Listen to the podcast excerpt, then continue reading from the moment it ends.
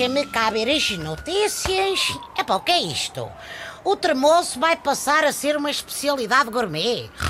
O que é que vão fazer agora, pá? Não me digas que vão abrir uma tremoçaria.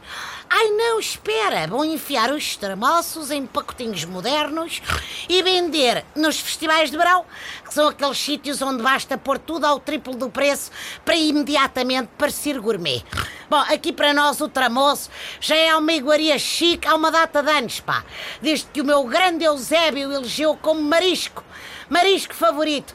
Agora não me toquem nos caracóis, senão este taxista literalmente passa-se da marmita.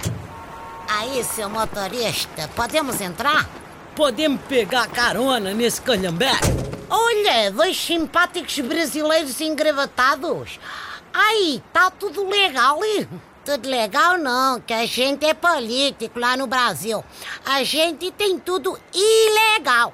Eu tô tão envolvido em escândalo de corrupção que tive de mudar o meu nome de Vanderlei pra Vander fora da lei. Eu já fui pego em tanto negócio escuro com tudo que é governante que tô mudando meu escritório pra uma cela de prisão. Diz que em Évora há uma com boas instalações. Então, mas o que é que vem cá fazer? Se vem vender carne e jogadores de futebol estragados, tirem daí o sentido. hein?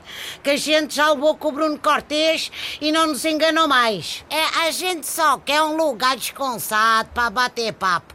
Sabe, lá no Brasil, sempre que vamos falar de suborno e propina, tá tudo cheio de microfone e gravando. Pois, olha, se querem livrar-se de microfones, conheço um tipo que é capaz de ajudar. Chama-se Cristiano Ronaldo.